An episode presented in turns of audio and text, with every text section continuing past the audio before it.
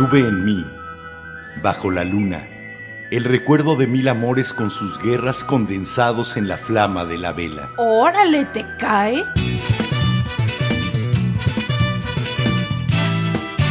La Vela Productions presenta La Vela, con Enrique Herranz y Jimena Herranz. La Vela.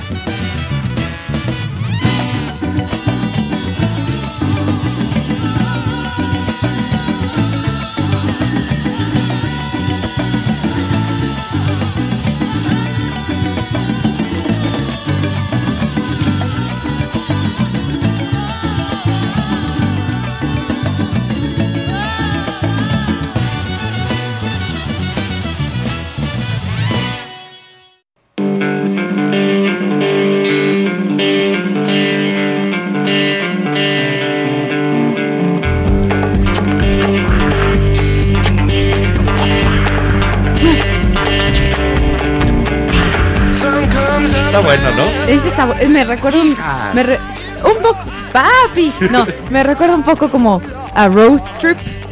Sí, más o menos, pero a caballo. Sí, Con también. clap.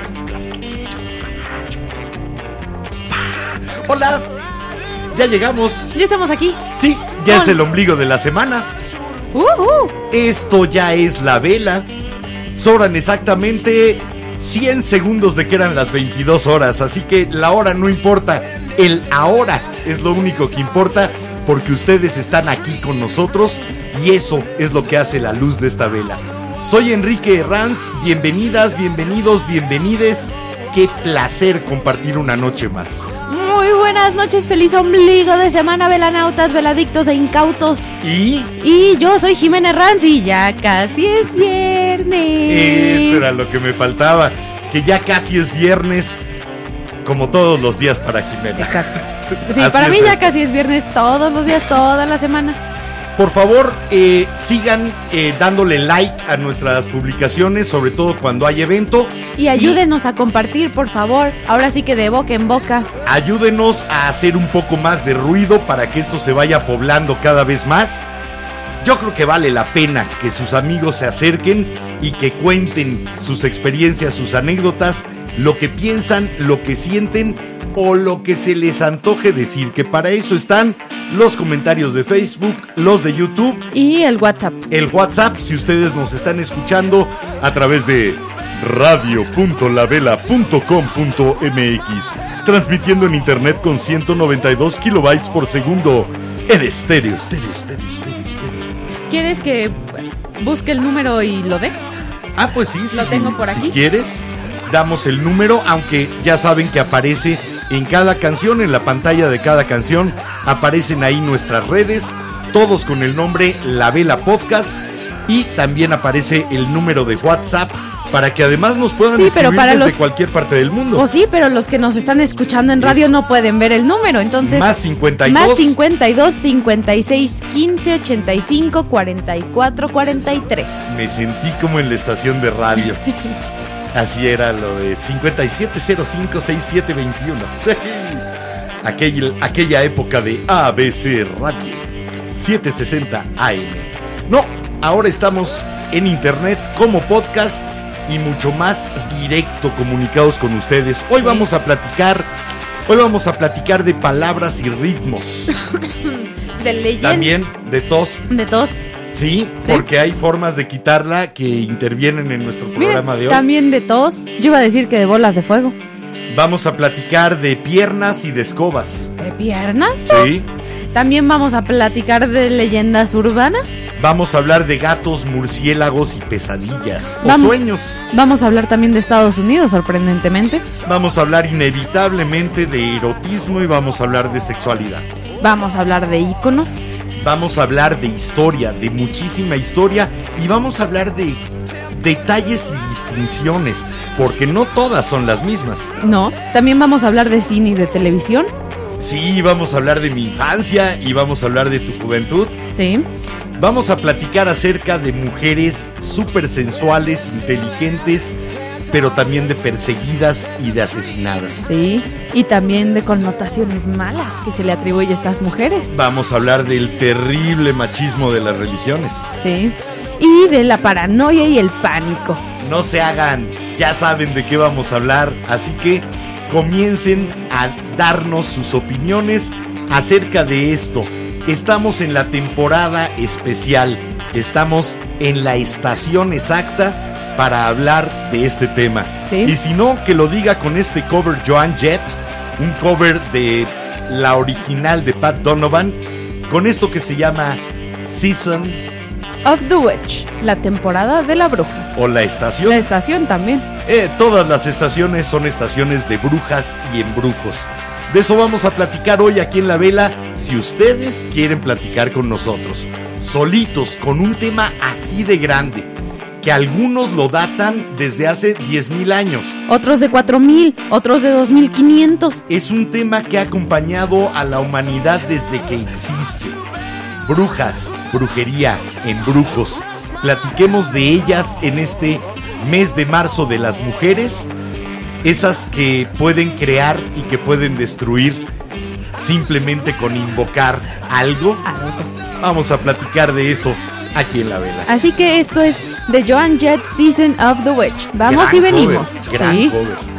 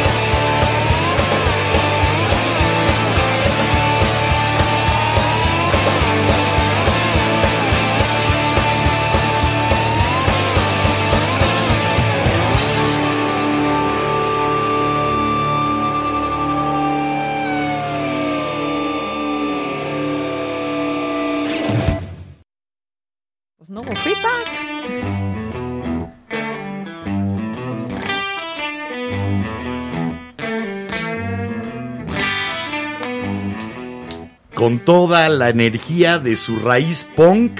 En 2004 saca este disco Naked, que además la portada es una joya. Sí. Y hace el cover a esta canción de Donovan, Pat Donovan, de Season of the Witch, la temporada o la estación de, la, bruja, o la estación embrujada. Ahora sí que, como ustedes lo quieran traducir, se vale. A ver, la brujería tiene que ver con, obviamente, con magia, con creencias, pero la brujería es lo práctico. La brujería no se debe de confundir mucho con la hechicería Sí. ni con las magas, que simplemente es la magia. La brujería tiene aplicaciones prácticas y concretas. Sí, y aparte hay hechizos, o sea, la verdad es que tengo varias amigas que son brujas modernas o como les gusta decirse Wicca, Wiccans. que tienen sus hechizos para todo y tienen diferentes horarios. Que fíjate que en los Wiccans en la actualidad sí se confunden las dos figuras de hechis, incluso las tres, hechicera, maga y bruja. Supuestamente la bruja está destinada o eh, a lo que se dedica es a problemas concretos, soluciones prácticas y reales. Por ejemplo, de los comentarios que entraron, esos son de bruja. Empezamos con los A ver. velanautas. Pues por acá tenemos uno que de parte de Luigi que dice Viva México. Ah, sí, gracias. Aquí está. También tenemos Me gusta ponérmela cuando no juega la selección. Es Por- más divertido. por acá también nos comentan Mar Montaño y Ángel Beltra que buenas noches. Y perdón, además cuando hace un calorón como el que ha hecho, porque eh, por eso decidí encuerar los brazos. Yo traigo mi vestido hippie. Eh, tú estás bien fresquita. Sí. También por acá nos comenta Mar que el toloache cuenta como embrujo. Por supuesto que sí, es una poción o una pócima o un elixir, que son tres de las formas en las que se puede embotellar o envasar un embrujo. Y dependiendo de los componentes y de la cantidad de componentes y de si pasan una cocción o simplemente es un molido directo en alguna solución, es que se transforman en pócima, poción o elixir. El toloache entraría en una pócima o poción Y por acá para también. amarrar al que quieran. También por acá nos comenta Ángel Beltra. Eso de los amarres entra en el tema. Y si es Sí. así, ¿cómo de, como de qué grosor debe ser el lazo? Pues mira, más o menos como de unos 10 centímetros No, la- de cáñamo bien resistente.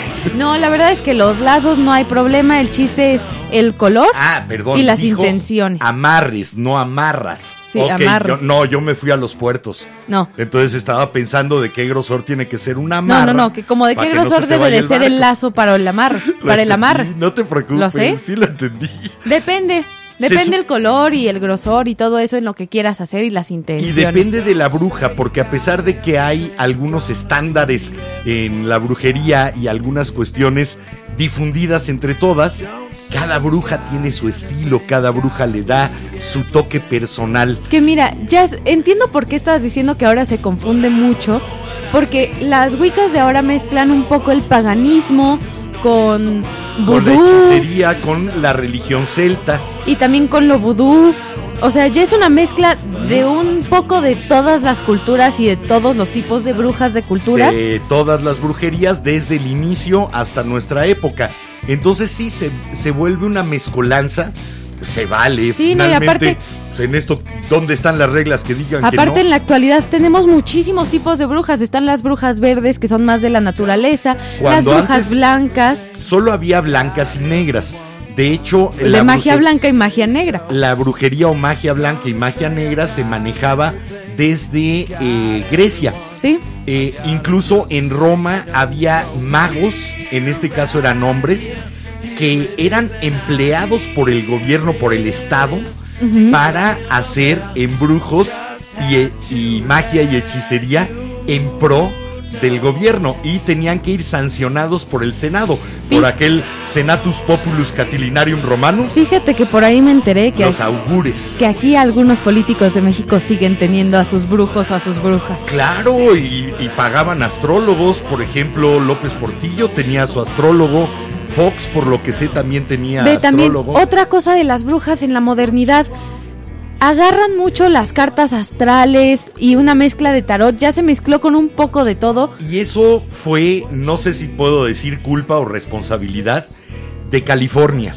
Eh, el renacimiento de la brujería, de esta cuestión de la hechicería, comienza por ahí de los años 70, pero comienza al lado de toda una serie de prácticas espirituales, mágicas, en los años 70 también en San Francisco, en Los Ángeles, en San Diego. O sea que podríamos decir que, que Manson... A todo, e- a todo eso se le llamó New Age. Entonces, las brujas toman los cristales y toman las cartas de tarot. Eh, antes una bruja te decía, te voy a leer el futuro. Eran pitonizas también, Sí. podían ver el futuro, pero cada, cada rama de la brujería tenía su forma de leerlo. El- los pozos del café, las hojas del té, una bola de cristal, el agua, Sí. que eso se ligaba con estos augures que predecían el futuro, a lo mejor con el vuelo de las Pero aves fíjate- o, o con las entrañas de las Ahora aves. sí, me voy a meter en esto. Yo sí le sé un poquito del tarot, no es el futuro. Digamos que si hay interpretación de las cartas, eso sí, nunca sigan las, las lecturas que te hacen en TikTok, son una farsa. Páguenle a su bruja de confianza. Híjole, no empieces a descalificar porque yo podría decir que toda brujería es una farsa. Mm, No, no, no, no, no, Es pero una creencia, No, no, no, pero ay, la papá, tengas o no, pero no hay Pero evidencia. en TikTok de que se están inventando los significados de las cartas y normalmente para poder leer el tarot tienes que echarte uno o dos libros y ni siquiera es para preguntar del futuro, es nada más como para asegurarte a ti mismo. Flaca, yo creo que la magia la puedes ver como a ti te convenga. Ah, sí, no. hay reglas escritas, no hay ni siquiera una forma de comprobarla. Mm. Por lo tanto, Sí hay reglas escritas, hay varios libros desde hace bastantes años. eh, sí, ¿y quién le dictó esos libros y quién dijo que eran la última autoridad? Alguien lo habrá dicho, pero ¿y cómo me lo compruebas? No es lo mismo que poner sodio y cloro y entonces crear sal. Mm, no, no, no, a lo que voy es, por ejemplo, las estas lecturas de TikTok, cada carta sí tiene su significado, sí me los he leído porque tengo varias amigas que están metidas en el paganismo De y que son wiccas rama. y que son wiccas, todas son diferentes tipos de wicca. Pero en TikTok malinterpretan las cosas, se van por los dibujitos que tienen sus cartas de tarot en lugar de leer. Carl Jung decía que para eso servían las cartas del tarot, que eran el inconsciente colectivo reflejado en, en dibujos. Finalmente le vas a dar la interpretación que tú decidas. Eso de que haya reglas para hacer las cosas y cómo se debe de utilizar un cuarzo para que dé más o menos energía, para empezar, yo pondría mucho en duda, ¿energía de cuál? ¿Energía calórica? ¿Energía cinética? ¿Y cómo se mide esa energía? Entonces, preferiría no meterme tanto ahí al purismo Ah, sí, no, del tarot porque Mm, cada quien sus gustos. ¿Quién dice? Entonces, bueno, las brujas, con ellas hemos convivido. Hemos pensado en las brujas cuando queremos solucionar algo que queda más allá de la capacidad de nosotros como humanos. O también para asustarnos. Cuando es, eh, las han usado para asustarnos, pero ¿a- ¿por qué se recurre a las brujas? Una bruja es una mujer que da un servicio Sí. y un servicio concreto. Yo no puedo hacer que llueva, por lo tanto voy a una bruja para que cree un encantamiento o un hechizo para que llueva, para que persuada al universo, a la naturaleza, a mi entorno, de que se plieguen a mis deseos, Me, a lo que yo quiero. Para eso están las brujas. me recordaste un poco a Calypso, que es una bruja en Piratas del Caribe en el fin del mundo, que Jack Sparrow la, la va a buscar porque me está persiguiendo Davy Jones y necesito estar en tierra para que no me mate. Y le da un frasco de tierra. Sí, solución práctica a un problema práctico. Sí. Para eso estaban las brujas durante toda la historia. Para lo demás, para hacer llover, para levantar tempestades, tormentas, para, Para calmar quitar los enfermedades. cielos, estaban las hechiceras. Cosas curiosas. Bueno, vamos a seguir platicando de brujas. ¿Ustedes cuáles son las brujas que más les gustan o más conocen? ¿La clásica que ve en su escoba con su sombrero? Y que tiene piel verde. las brujas que hacían un pacto supuestamente con Satanás y se iban a un aquelarre y por ahí se mezclaba también el antisemitismo y la iglesia católica le decía que era el sabbat tratando de difamar al, al Shabbat de los judíos Sí. o se quedan con esas gozosas danzarinas embriagadas festejando A la, luz de la fertilidad- luna. la fertilidad y la creación de una mujer con las vacantes, con esas que festejaban a Dionisos y después al dios Baco, Pues- a esos dioses del vino, la embriaguez y que daban pie a la fertilidad. Pues te parece, nos abrimos camino Sale con la siguiente canción para ya meternos más a fondo en el tema y nos vamos al pasado en lugar de hablar de la modernidad. Porque es curioso, hay magia negra que es blanca o magia blanca que es negra. Porque cuando llega toda la religión yoruba a América, empieza a florecer en Haití, en Brasil, en Cuba, en Nueva Orleans Sí, no, y comienza a surgir toda una nueva religión sincrética en la que se mezcla elementos del catolicismo con elementos del yoruba, con elementos mágicos tradicionales y de ahí salen la santería, el yoruba, El palo mayombe, como ustedes le quieran llamar. El judo. Y hay uno de los santos al que se le invoca y se le pide el favor cuando uno está empezando un nuevo proyecto, cuando uno está echando a andar una empresa, una Algo nuevo. algo en donde Un queremos proyecto invertir nuestro ser y nuestro dinero. Y le pedimos que abra las puertas y los caminos a alguien que se llama El Eguá. Esto es de un grupo cubano llamado Síntesis y se llama Ibara Ago. Un canto a El Eguá aquí en la vela. Sí, vamos y regresamos.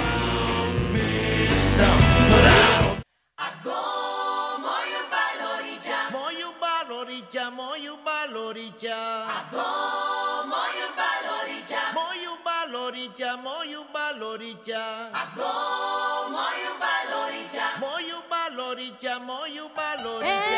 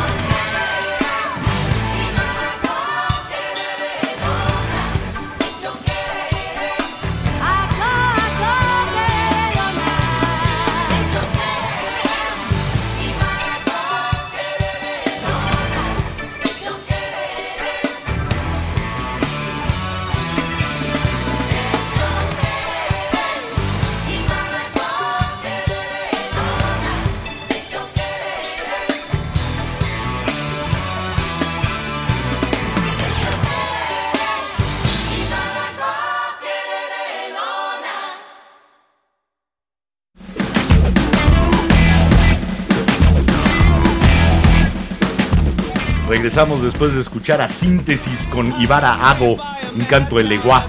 Eh, Vamos por con allá, los velanautas. los velanautas, lo Pues- primero y principal de este programa. Por acá nos comenta Mar Montaño, el hechizo de mis ojos y muchas caritas felices. Gracias. Y, y por acá también nos comenta Paloma, buenas noches amigos, buenas noches Muy Paloma. buenas noches, Paloma, bienvenida. También nos comenta Ángel Beltra, ustedes perdonarán, pero no tengo creencia en esas cosas. Fíjate que concuerdo contigo. Yo no creo eh, que exista la brujería, la magia. No creo que puedas cambiar o alterar el mundo tangible con cánticos, con amuletos, con sortilegios, con pócimas. Curiosamente vivimos en un país en el que la brujería ha permeado, como en la mayor parte de los países católicos, ha permeado a las religiones principales. Eh, en las iglesias aquí en México te venden amuletos, te venden ojos de venado con su borlita roja y dorado y te están vendiendo amuletos de brujería dentro de una religión que las persiguió y las asesinó durante siglos Durante años. Durante siglos Sí, no, incluso. o sea- Fue toda la Edad Media, parte del Renacimiento Aparte- y hasta el siglo XVIII. También el principio de Salem, ahí les va un pequeño dato de lo de Salem antes de meternos a eso. Empezó en Europa y justo cuando estaba terminando la locura de las brujas en Europa empezó en Salem. que parte de la contrarreforma que llevan a cabo Lutero y Calvino, sobre todo Calvino, los protestantes calvinistas son los que llegan a fundar Estados Unidos, estos eh, peregrinos son los que llegan y son eh, los que en un afán de nuevo de reprimir la imaginación y la creatividad de sus mujeres, comienzan a inventar brujas y a organizar realmente cacerías de brujas. Pero bueno. Y es una histeria colectiva la que crea las brujas. Ahorita nos vamos a la histeria colectiva, ¿Qué que yo traigo dicen? la histeria colectiva de Salem para este episodio. Ujú. ¿Qué más dicen por ahí? Nos comenta Lili por acá. Sí, la amo, Calypso es mi crush infinito.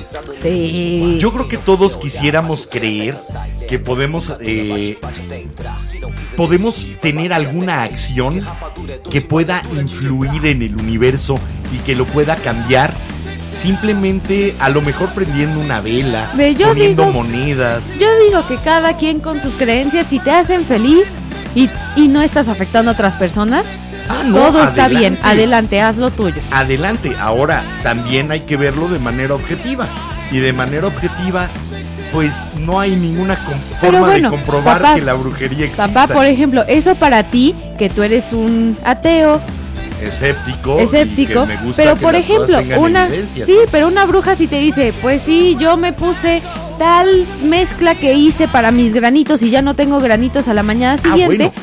Ahí estamos hablando de otro de los subproductos de la brujería que ha sido una maravilla. Quienes han avanzado muchísimo la cuestión de la herbolaria, porque son quienes experimentan con todo eso, son las brujas precisamente. Sí, también por acá nos comenta Lili que las curanderas mexicanas y también Ahí mando están. emoji. Ah, este es para mí. Ok. Podríamos haber considerado en su momento a los chamanes y chamanas como brujos y brujas. Por ejemplo, nuestra queridísima María Sabina con sus honguitos, con sus niños, como ella le decía, guiando viajes de alucinógenos para entrar a otros planos que ella consideraba planos espirituales y otros mundos y que otros considerábamos planos de nuestra propia conciencia. Sin embargo, entrabas a una percepción distinta del universo gracias a ella. Sí, es muy, muy interesante. Yo me adhiero a que, bueno, no creo que exista la magia, pero sí han existido las brujas y las han perseguido. La brujería cuenta también Sí. la creencia de la persona. Sí. Pero bueno, Bam nos comenta Vivi Hernández, ay, llegué tarde y no sé de qué estamos hablando. Pues ahí te va. A ver si lo adivinas. Vamos a hablar, bruja. vamos a hablar de varias de estas mujeres famosas en el cine y en la televisión. Ah, sí, porque yo pensé durante muchos años de mi infancia que las brujas eran guapísimas, cocinaban muy bien y cuando algo les salía mal, movían la nariz. ¿Acaso estás hablando de Samantha Stevens de Hechizada? Exactamente, la esposa de Darwin en Hechizada, la hija de Endora. Sí, que en Dora ve, casi nunca me tocó ver Hechizada, pero era muy buena.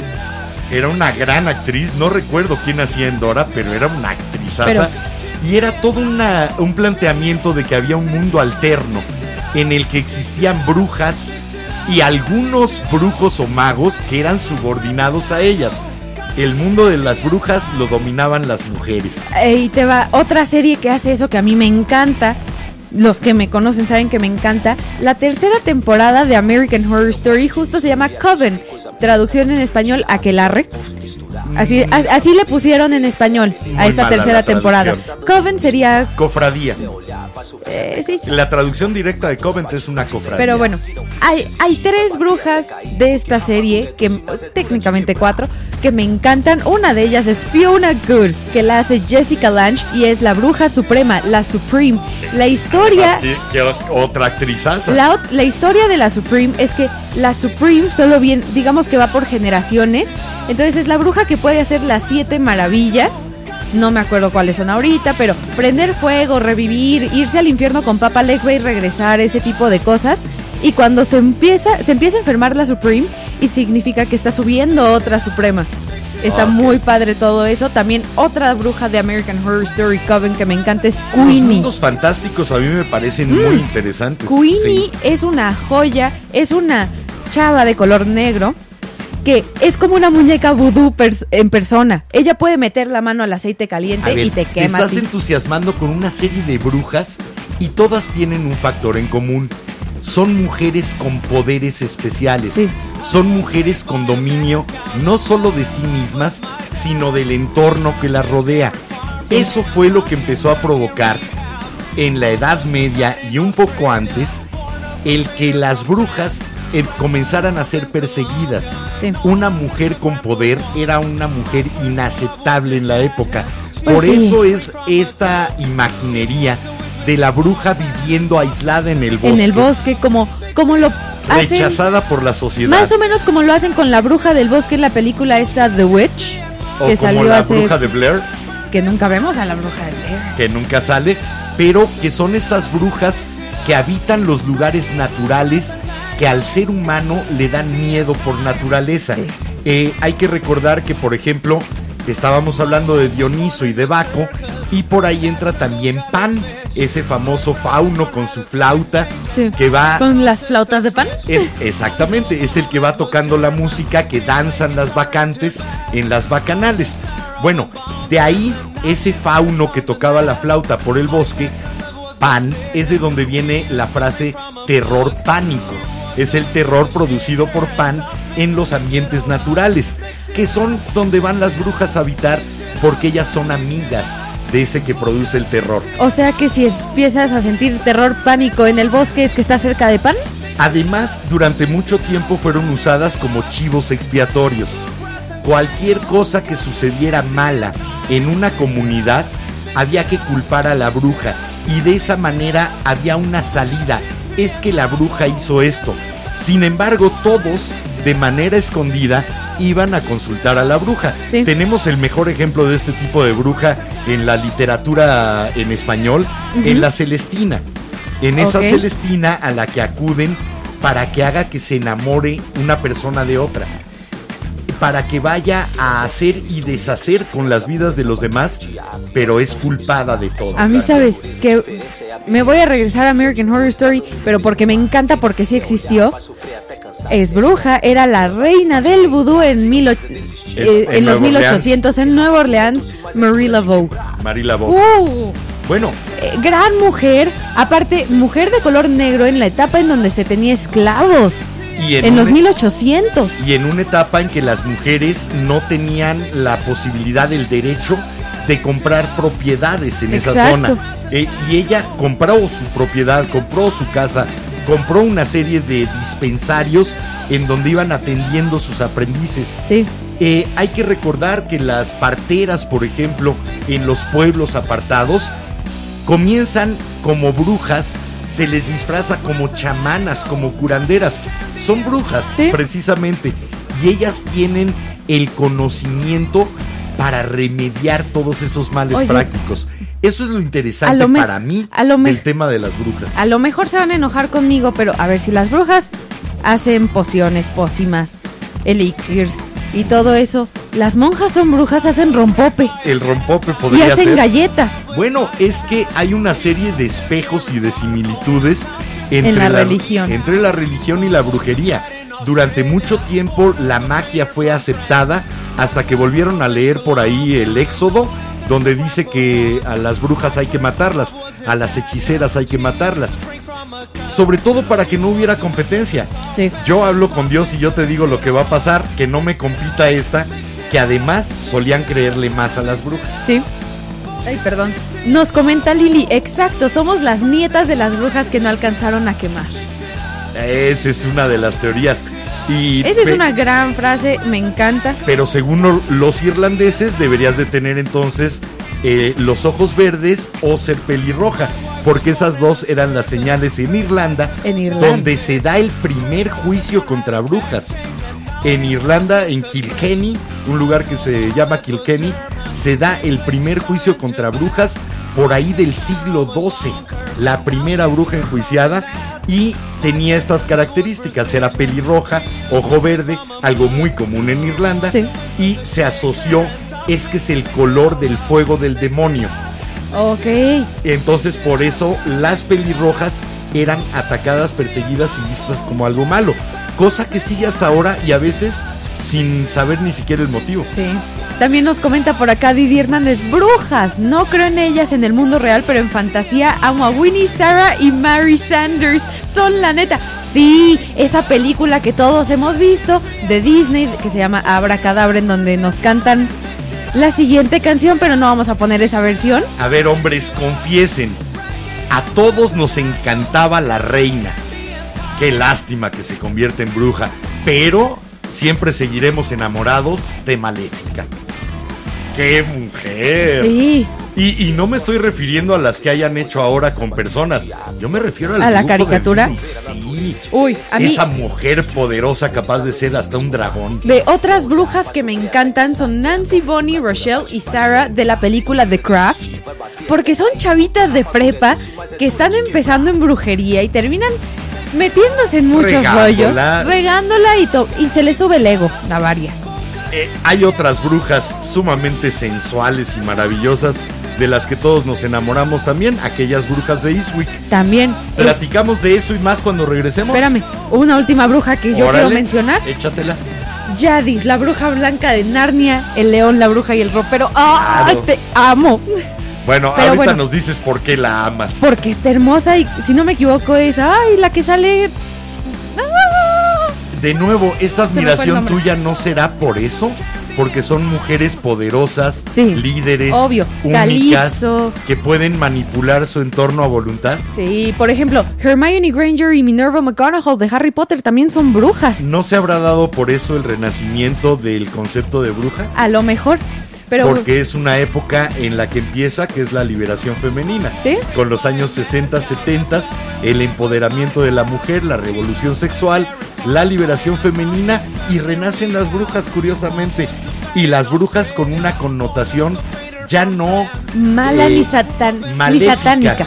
Eh, aquel- aquella palabra, maleficarum. Exacto. Eh, ya renacen las brujas con una connotación precisamente Positiva. de eso, con una connotación de poder eh, positivo o negativo. Sí, ¿eh? también. Están las que hacen daño. Aguas con esa bruja que te puede destruir. Pero bueno, para presentar la siguiente canción, como nos comentaba por aquí Didi, de las hermanas Sanders, cantan esta canción en Abracadabra. No traemos esa versión para no meternos en problemas con Disney, pero traemos una versión que Traemos es una, una joya.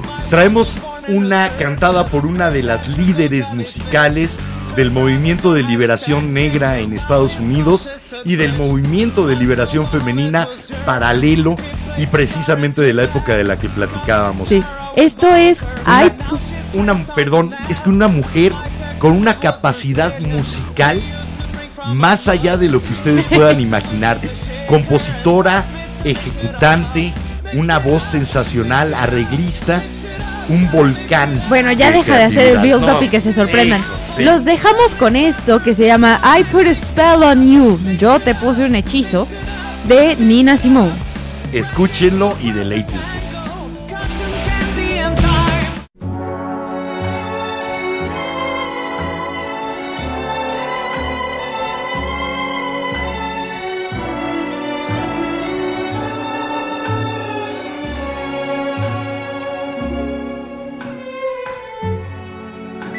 a spell on you.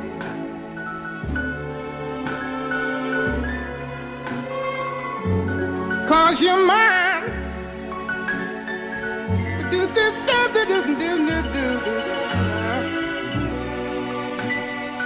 you better stop the things you do.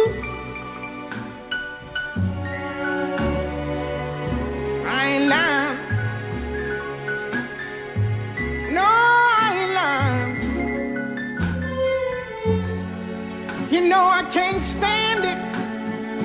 You're running around. You know better, Daddy. I can't stand it cause you put me down. Yeah, yeah. I put a spell on you. Because you're mine.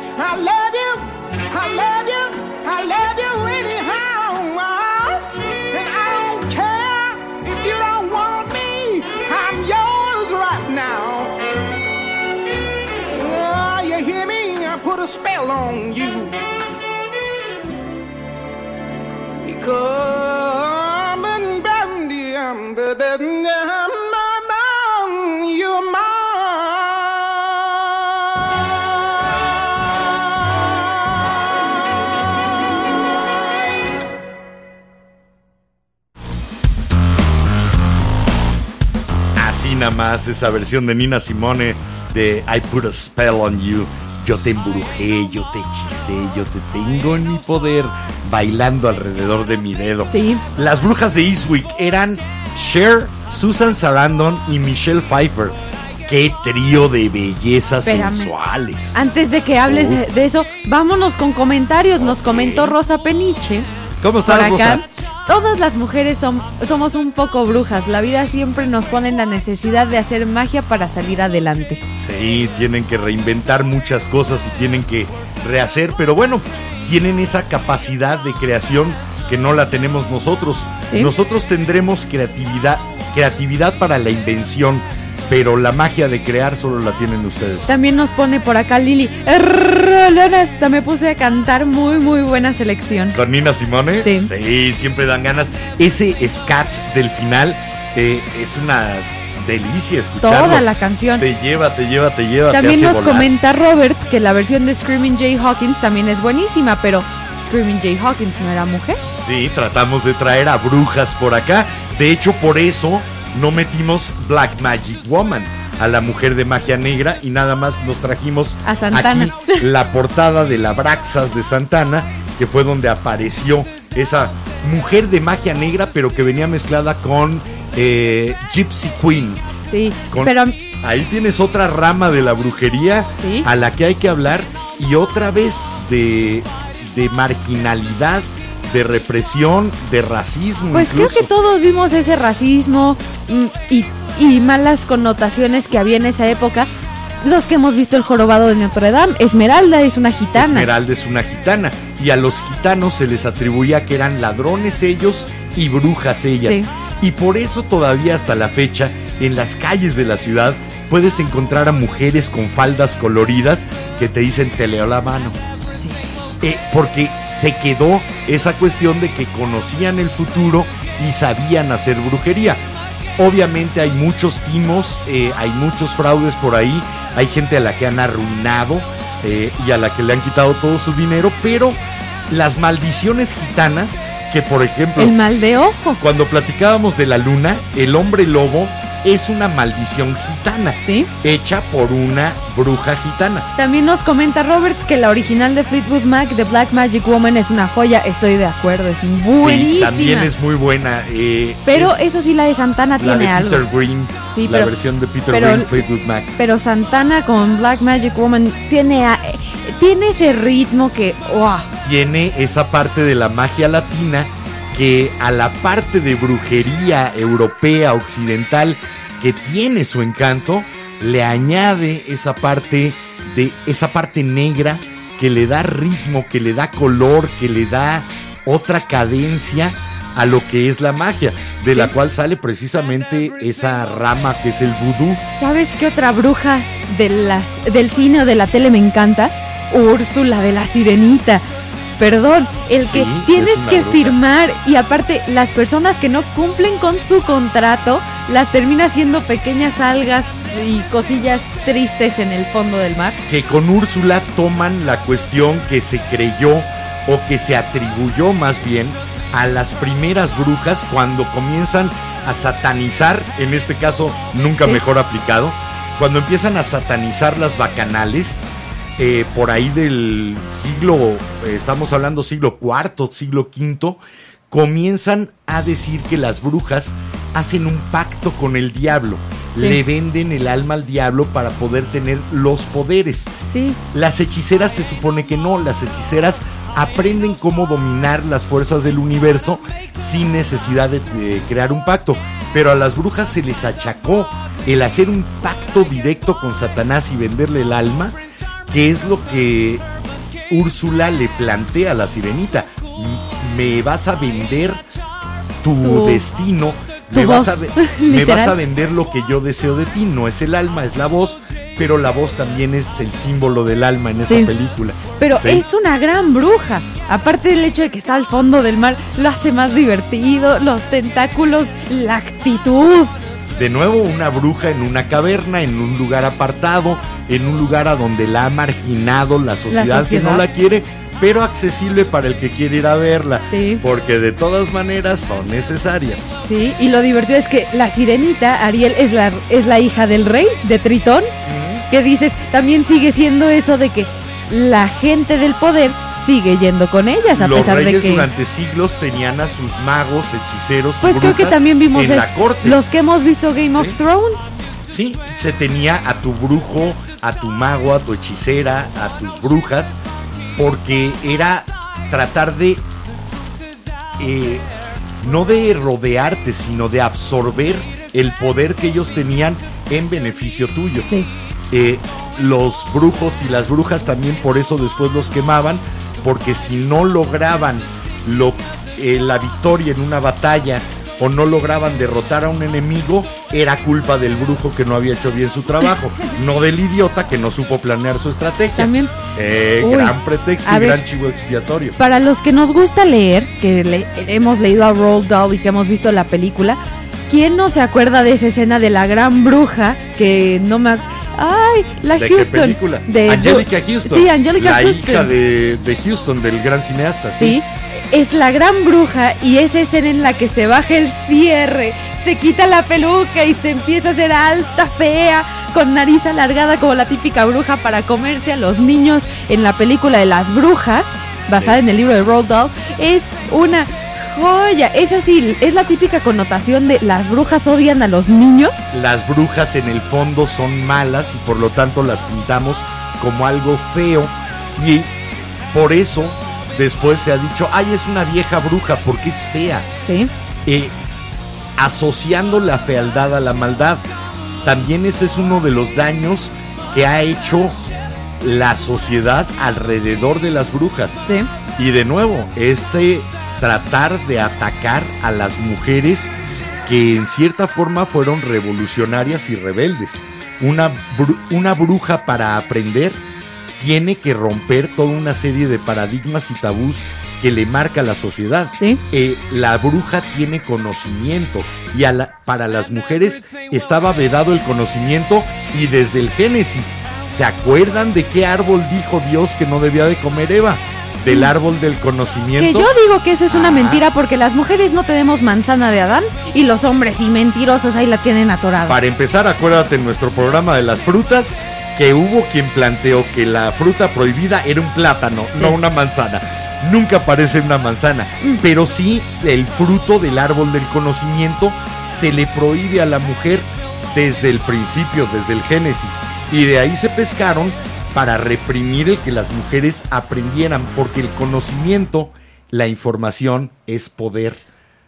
Y una mujer con poder es un desafío directo a toda una estructura patriarcal como son las Oye, iglesias. ahorita que estábamos hablando de las connotaciones que se les ha dado malas a las brujas, me acordé, y también porque mencionaste a Génesis, de Peter Gabriel de esta canción Darkness que no metimos hoy para poder meter a más mujeres, pero la canción Darkness de Peter Gabriel habla sobre una casa donde vive una vieja bruja y la catalogan como la vieja bruja de esa casa y cuando Peter Gabriel entra a esa casa se da cuenta que es una señora muy buena onda y que todo el mundo la había alejado de la sociedad diciendo que era una bruja. Y la canción Darkness habla sobre esa casa en la que entraba al principio Una pregunta para ustedes, velanautas. ¿Por qué creen que se haya atacado más a las brujas? ¿Por el- la cuestión de la sexualidad? Porque hay que recordar que en la época de la Inquisición casi todas las pruebas para saber si era una bruja tenían que ver con la sexualidad. Sí. ¿O ha sido más por el conocimiento, por la información? Porque son quienes conservan el conocimiento de generación a generación. Por eso se hace la cuestión de las brujas hereditarias, del uso de pócimas, del uso de elixires, del uso de todo eso que podía dañar o curar. ¿Por qué las habrán perseguido más? ¿O las persiguieron por todo al mismo tiempo? Mira, Ahí queda la pregunta. Por aquí alguien ya me- nos contestó. ¿Y Jorge- qué dice? Nos comenta Jorge Gastelum que la obsesión con los demonios y brujería empezó a, alcanzar un crescendo cuando en 1484 el Papa Inocencio VIII Inocencio, sí. con una bula con una bula inició la acusación, tortura y ejecución de muchas brujas en Europa. Que es Y- muy curioso, antes de Inocencio, la iglesia decía la brujería no existe y no debes de creer en ella. A partir de Inocencio, es herejía no creer en las brujas y perseguirlas. Y después Y ahí, de ahí viene el santo oficio. A principios de los 1600, en Europa, no me entre Inglaterra y Francia fue cuando empezó la locura de las brujas porque estaban en- medio en guerra por ahí. Y entonces empezó la cacería de brujas en Europa. Y cuando empezó a bajar esta cacería de brujas, empezó en Massachusetts. ¿Quién terminó quemada en una hoguera porque era una bruja a pesar de haber sido la que estaba liberando Francia? Juana de. Arco, la doncella de Orleans, quemada por brujería, porque una mujer no podía hacer esas cosas. Por lo tanto, seguramente tenía pacto con el diablo. La que yo creo que sí tenía pacto con el diablo para tener ese Eh, sí. Y la actitud es la joya, la mujerona. La bruja cósmica. Janis Joplin. Esto es Janis Joplin con la Cosmic Blues Band y esto es precisamente la bruja cósmica cantando blues Cosmic cósmico. Blues. Vamos y venimos.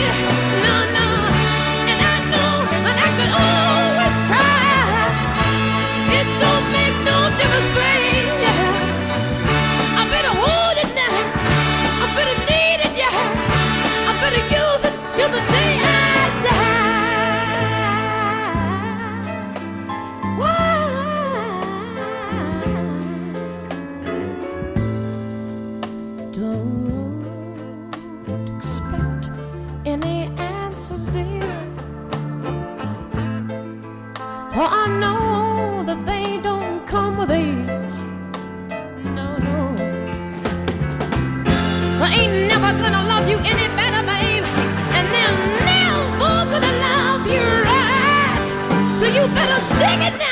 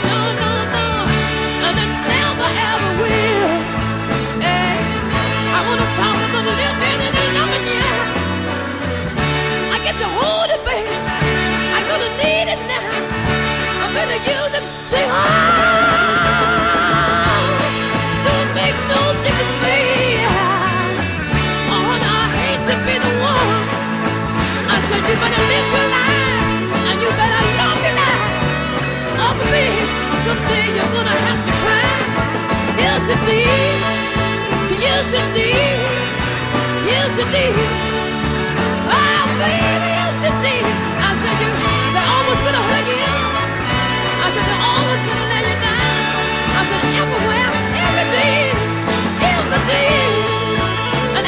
way, way. Oh, honey, what you hold on to, it's gonna move. I disappear when you turn your back. I said you know it ain't gonna be there when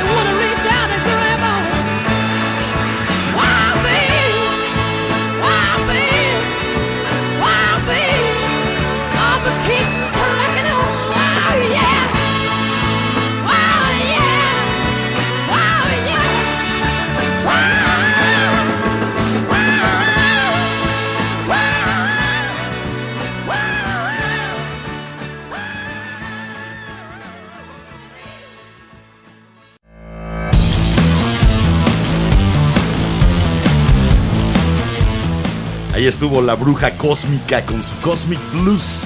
Sí, la Janis Joplin que... Eh, eh, esas canciones podrían haber sido conjuros, podrían haber sido en el bosque, podrían sido, haber sido alrededor de un caldero, mientras estaban tratando de cambiar las cosas, ¿Qué te- como las brujas de Macbeth. ¿Te quieres reír un poco? En la modernidad, al menos varias de mis amigas brujas, varias wicas que yo conozco, que unas se catalogan como bruja de la marihuana, otra como bruja de sexo y la otra Ok. como bruja verde, les encanta Janis Joplin Por todas esas razones. por todas esas Ok. razones, lo cual Sí. se me hace maravilloso. Se juntan las tres, ok. También por acá de comentarios de nuestros velanautas nos comenta Robert que qué hay de Madame Mim de la espada en la piedra. Por Es una supuesto. joya. Esa batalla de transformación en animales, de cuando se transforma, creo que Merlín se transforma en un ratón y entonces Madame Mim se convierte en gato y después Merlín se convierte en un tigre. Sí. Es divertido. La verdad es que Madame Mim es una joya. basado en la leyenda del rey Arturo, en la cual se supone que hay una pelea también de magos entre Merlín y Morgana, que era la bruja o hechicera del bando rival Arturo. Así que de ahí sale Madame Mim. Ya. Por eso la espada en la piedra, que se supone que es la espada que nadie más que el rey legítimo de Inglaterra iba a poder sacar de la piedra. De nuevo, hechizos, magia, embrujos, sortilegios, de los cuales están llenos las leyendas, porque nos dan algo más allá de lo humano en qué soñar o con lo cual fantasear o con lo cual darle una explicación al mundo que a veces pareciera no tenerla. Sí. También por acá nos comenta Didi Hernández que nos recomienda leer La bruja malvada muerto de Isaac The Asimov. Wicked Witch is Dead, sí, Y en la que hace un gran estudio, es que su- era un gran divulgador del conocimiento y de la terminar ciencia. de leer Asimov. nuestro comentario. No, lo siento. Chale. Didi, pégale. Sí, ven a darme un zape. Es- de, es de Isaac Asimov y es un ensayo en el que cuenta su enfoque acerca de estas mujeres. Uno de sus planteamientos es que la gente tenía miedo de la sabiduría de las ancianas de los pueblos por saber cómo sanar con sus hierbas y cocciones. La imagen de estas la explica por la falta de higiene y cuidado dental. Sí, y obviamente empezaron a asociar esa falta de cuidado y esa falta de higiene. ¿Por qué? Porque estaban más preocupadas por saber que por aparentar. Sí. Entonces, ¿qué importa mi arreglo personal? Lo que importa es que sepa que esa hierba te va a curar exactamente de este mal y que si quiero esta otra hierba te, va a enfermar o te puede hasta o te matar. puede matar. Yo me quiero meter un poco en Salem, que creo que es algo que todos sabemos un poco. Yo te recomendaría que no te metieras sobre todo en el Salem antiguo, porque hubiera sido perfecta para que te juzgaran. Ah, sí, yo sé que si estuviera ahorita en Salem ya me hubieran matado, Sí, pero métete al tema de Salem, vamos a pero no a Salem. Bueno, me entendiste, ¿no? Para los que no saben, todo este este ac- esta persecución, Acontecimiento. acontecimiento de brujas empezó en enero de 1692 cuando la hija del reverendo Paris en Salem, Massachusetts, que tenía nueve años, y la sobrina Abigail de 11 años comenzaron a tener unos ataques. Lo digo entre comillas porque estaban gritando, arrojando cosas, hacían ruidos peculiares y se contorsionaban en posiciones extrañas. según. Adolescentes con la hormona alborotada, Exacto. que Bueno, obviamente no niños. eran aceptadas en una comunidad calvinista protestante. Entonces, No se comportaban como debían de comportarse una señorita y una niña. pero llevaron a un médico y el médico local culpó lo sobrenatural. Y de ahí salió otra niña que se llama Ann Putnam de 11 años que experimentó episodios similares. Que fue la que hace la acusación Todo- realmente. no, las tres niñas acusan a tres mujeres diferentes el 29 de febrero con los magistrados Corwin, Corwin y John Hawthorne. Las niñas culpan a tres mujeres de haber tenido estos ataques. Una de ellas es Tituba, la, esclava caribeña una de los esclava Perrys. caribeña negra que obviamente venía eh, el miedo a una esclava caribeña negra Sí. por la cuestión del vudú. Y aparte era Ya la esclava, era la esclava del reverendo Paris. Tantito peor. Ajá. Y de ahí también culpan a Sarah Good, que era esclava que además la utilizaba el reverendo para saciar sus apetitos sexuales. Porque cómo iba a tocar a su mujer Sí. si su mujer solo servía para tener hijos. Entonces, pues sí, era la amante forzada del reverendo, como han sido muchas Pero mujeres en la historia religiosa. También culparon a otra mujer que se llama Sarah Good, que era una pordiosera sin hogar, y Sarah Osborne, una anciana empobrecida. Las tres mujeres fueron llevadas a los magistrados e interrogadas, por, duran- interrogadas y torturadas durante varios días a partir del 1 de marzo de 1692 y la única que confesó por eh, ser torturada fue Tituba. Y ahí les va lo que confesó. Tituba confesó, el diablo vino a mí y me pidió que le sirviera. Y después describió imágenes elaboradas de perros negros, gatos rojos, pájaros amarillos y un, entre comillas, hombre negro que quería que ella firmara su libro. Ella confesó haber... Incubos y sucubos. Exacto. Ella admitió que firmó el libro y que dijo que había varias otras brujas que buscaban destruir a los puritanos.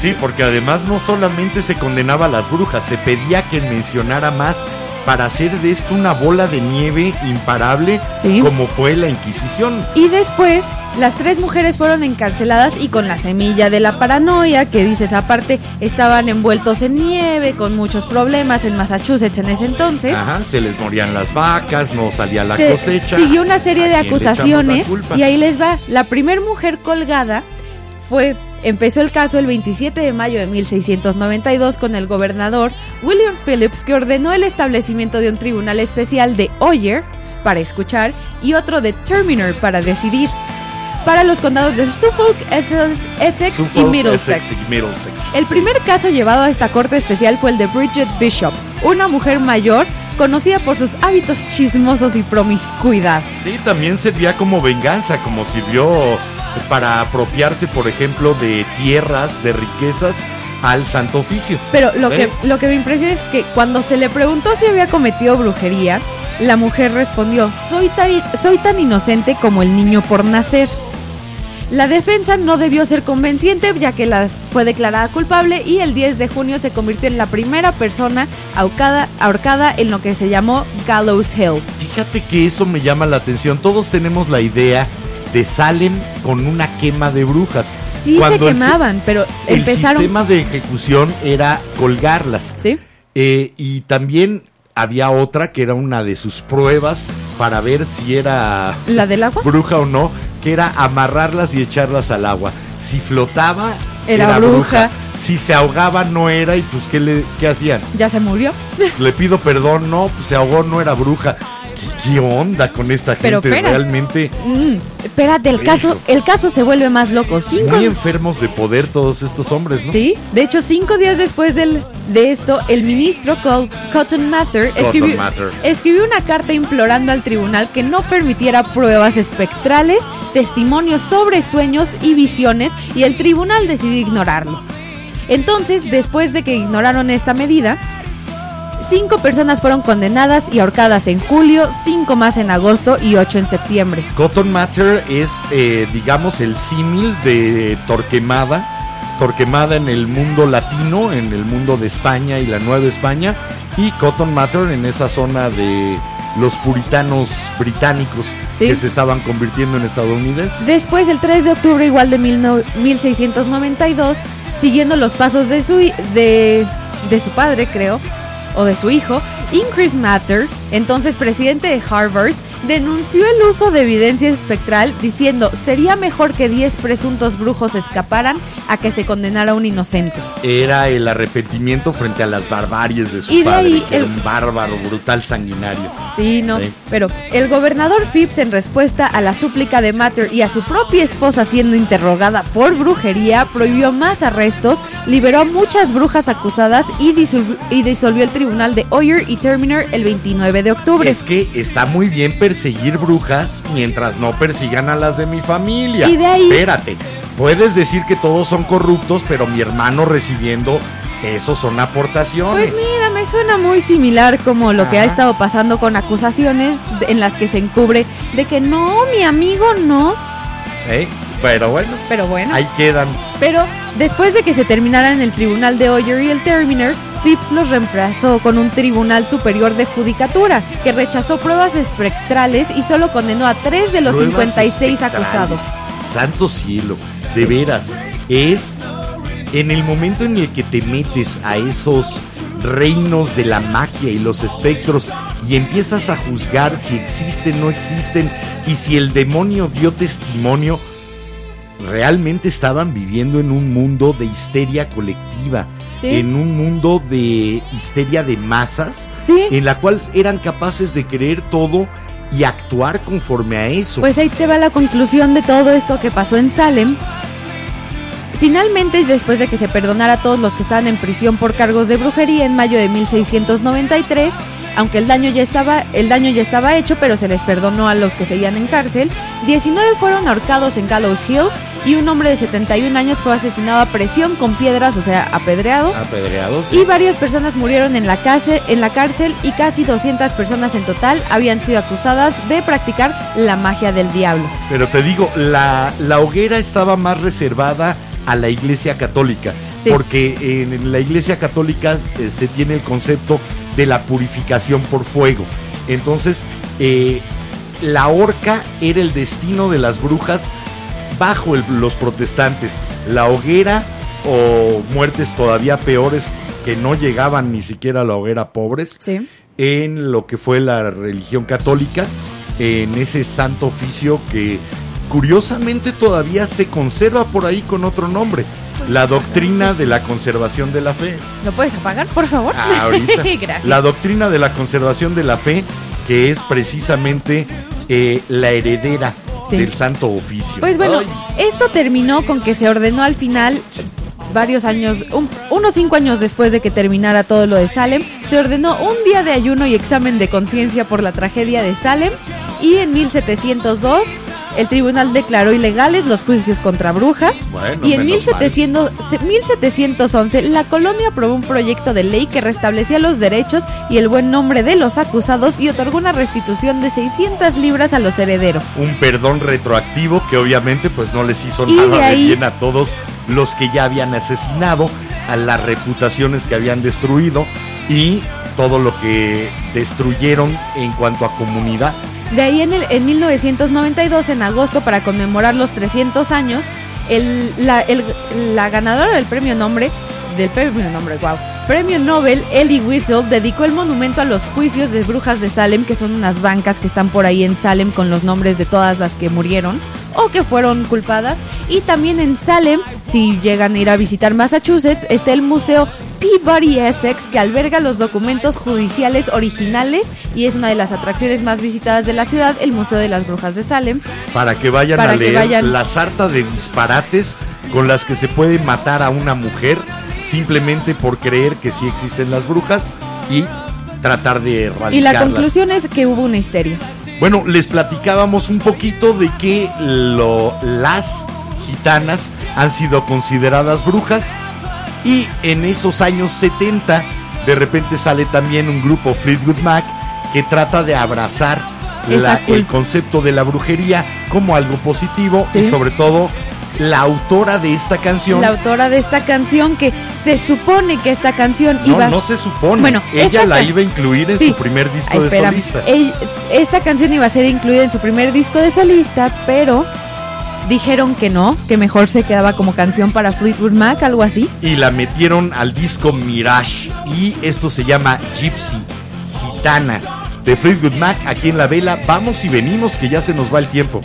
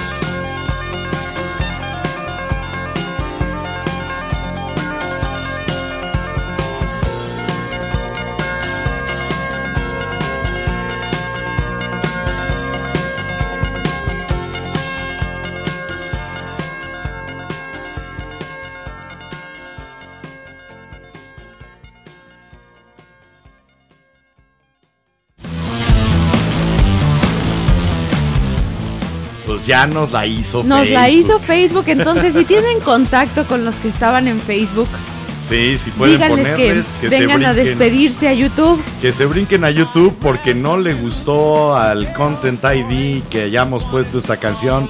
A pesar de que sí tenemos los derechos. Hoy, por cierto, un saludo a Alejandra Ábrego de la Sociedad de Actores y Compositores de México. Hablé con ella y se supone que Facebook se había comunicado y demás. Y parecía que íbamos avanzando, pero Nos acaban de bloquear nuestro stream de hoy en 249 países. esta paranoia eh, loca que traen. Pero por acá nos comenta Marram, supongo que es Mariana Ramos. No sé. María Ramos, algo así su- quiero suponer. ¿Es hola, de- hola desde CDMX. Hola desde esta ciudad maravillosa, caótica y monstruosa. Ay, que al parecer si nos siguen viendo en Facebook. Ay, qué bueno, qué bueno que nos digan eso porque nos había aparecido que lo habían bloqueado. Sí, nos tanto- apareció que está bloqueado y no, no nos aparece gente en Facebook, entonces Pues obviamente no pudimos hacer más que dar algunas pinceladas de lo que ha sido esta historia de las brujas, no tanto de la brujería, sino de las personas, de estas personas que han ejercido este oficio eh, necesitado, poderoso, rechazado, perseguido, codiciado. Estas mujeres que han salido del plano de las de la normalidad para distinguirse por esos poderes que a lo mejor los tienen o a lo mejor nada más se les, as- se les asignan, pero que ahí están y Sí. que ahí siguen estando. Seguimos teniendo brujas en México, la brujería sigue siendo una tradición sumamente practicada, si no, váyanse al mercado de Sonora o al mercado de Jamaica, aquí en la capital de la República, También. y verán toda la parafernalia de veladoras, hierbas, eh, lazos, listones, jabones, etcétera, para hacer brujería, Sí. para tratar de cambiar las cosas para nuestro beneficio o para perjuicio de quien no queremos que le vaya bien. pues ya ves que está el famoso té de calzón. Ahí sigue viva, sana y bien la brujería y va a continuar porque de repente las mujeres tienen conocimiento, se hacen de poder y las vemos como bicho raro. Y las buscamos en secreto, pero en público las condenamos. Todavía estamos viviendo en resabios de la Edad Media. Yo creo que esos resabios de la Edad Media y esa consideración de las mujeres eh, como brujas se va a acabar cuando abandonemos toda una serie de supersticiones Sí. más aceptadas a las que les llamamos religiones. ¿sí? Y también, como dijimos al principio del programa, este es un tema bien extenso, con muchísimas cosas que se pueden hablar. Oye, no entramos a todo el uso de alucinógenos. Sí. que las que administraban, por ejemplo, aquí la semilla de la maravilla, el ololiuki en México, y obviamente los hongos, los psilocibe, eran mujeres, eran chamanas, eran las brujas. Eh, es curioso que la historia de los descubrimientos de conciencia vaya ligado también a las brujas. Así que se nos acaba el tiempo ya. Pero probablemente hagamos una parte 2 a este tema. Y queremos además ponerles esta canción que es de la nieta del creador del masoquismo. ¿Es neta? Sí, es de la hija de Robert Glynn Faithful y Eva von Sacher-Masoch. Ok. El papá de Eva von Sacher-Masoch, Leopold von Sacher-Masoch, es el autor de aquella obra La Venus de las Pieles y de su apellido Masoch es de donde se inspira el término Masoquismo. masoquismo. Esta mujer que vamos a escuchar cantar es precisamente la baronesa de Sacher-Masoch, más Ok. conocida en los años 60 y 70 donde eh, refulgió como actriz y como cantante como Marianne Faithfull, Sí. chava de Mick Jagger, que fue con el que empezó a hacer discos eh, y Mick Jagger llevaba su carrera musical. Después Marianne Faithfull termina viviendo incluso en la calle, eh, empresa de la drogadicción además. Después la vuelven a rescatar y tiene un renacimiento Marianne Faithfull por ahí de finales de los 80, principios de los 90. ¿Qué dice por allá, Belanautas? Este me faltó leerlo hace rato, perdón, mil disculpas. Pablo Muñoz nos puso maravilloso baile tradicional veracruzano. Sí, la bruja.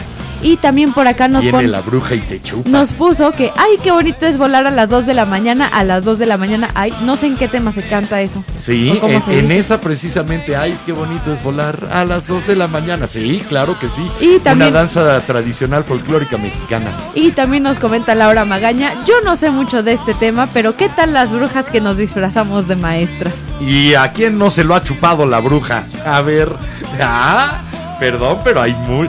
¿Y quién no ha estado muy bruja? Y entonces no trae ni un quinto en los bolsillos. Es que ando bien bruja. Pero bueno, vámonos con la canción para poder regresar a despedirnos, ¿no? Vamos con esto que se llama La canción de las brujas. Witches Song. Song de Marianne Faithfull. A ver si no nos corta.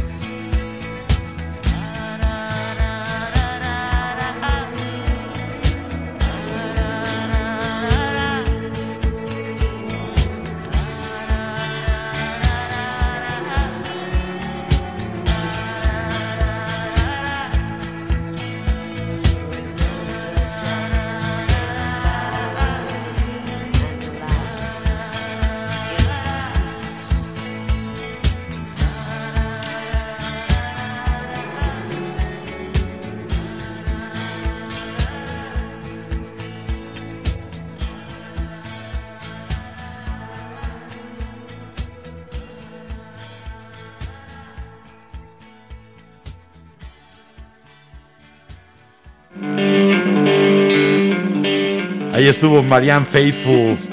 Del disco de 1979, que me parece uno de los mejores títulos, precisamente por donde venía, porque era su regreso de su época de adicciones y de vivir en la calle.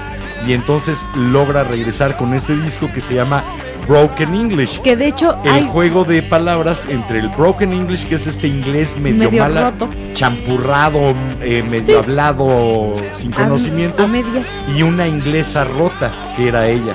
Broken English. Mm. Que la este se lo bloqueó la BBC, no, no permitían que pasara Que en la radio. canción esta de Broken English es una joya junto con otra que creo que se llama The Eyes of Lucy Jordan. Los ojos de Lucy Jordan. Sí, son muy buenas, escúchenlas. Pues bueno, escuchamos la canción de las brujas precisamente con Marianne Faithful, despidiendo este programa porque se nos apaga la vela de este miércoles. Ni modo. Pero ya casi es Hasta acá viernes. llegamos. Ya hizo su hechizo, ya hicimos nuestro conjuro. Es hora de apagar la vela y que siga la magia de aquí al viernes para ver si el viernes resulta que se prenden más velas de aquel lado. Ahora sí que nosotros tendremos simbólicamente prendida esta, que sigue siendo la vela de la vela como la aquella que nos regalaron en el bazar de velas la señora Rubalcaba. Sí. Ustedes prendan también la suya de manera simbólica y unan su luz el próximo viernes a las 10 de la noche cuando prendamos juntos otra vela. O al cuarto para las 10 de la noche si quieren escuchar nuestro preventivo. Siempre ponemos buena música y así probamos si nos va a censurar o no Facebook Sí. o YouTube. Soy Enrique Herranz, les recuerdo y me recuerdo, como cada noche, este es el momento de vivir, el único. Pórtense mucho, solo cuídense bien. Y yo soy Jiménez Ranz y aparte de que ya casi es viernes, recuerden que si les gustó el programa, recomiéndenos. Y si no, no digan nada para que caigan otros incautos. Sí, déjenlos que lleguen. Calladitos si no les gustó. Nos vemos el viernes. Chao, chao.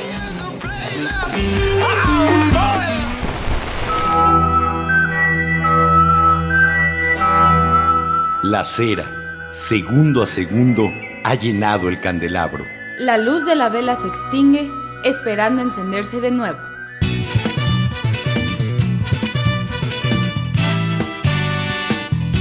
La Vela Productions presentó La vela con Enrique Herranz. y Jiménez Ranz. No olvides visitarnos en lavela.com.mx. Y suscribirte a nuestras redes sociales. La, La vela. Vela.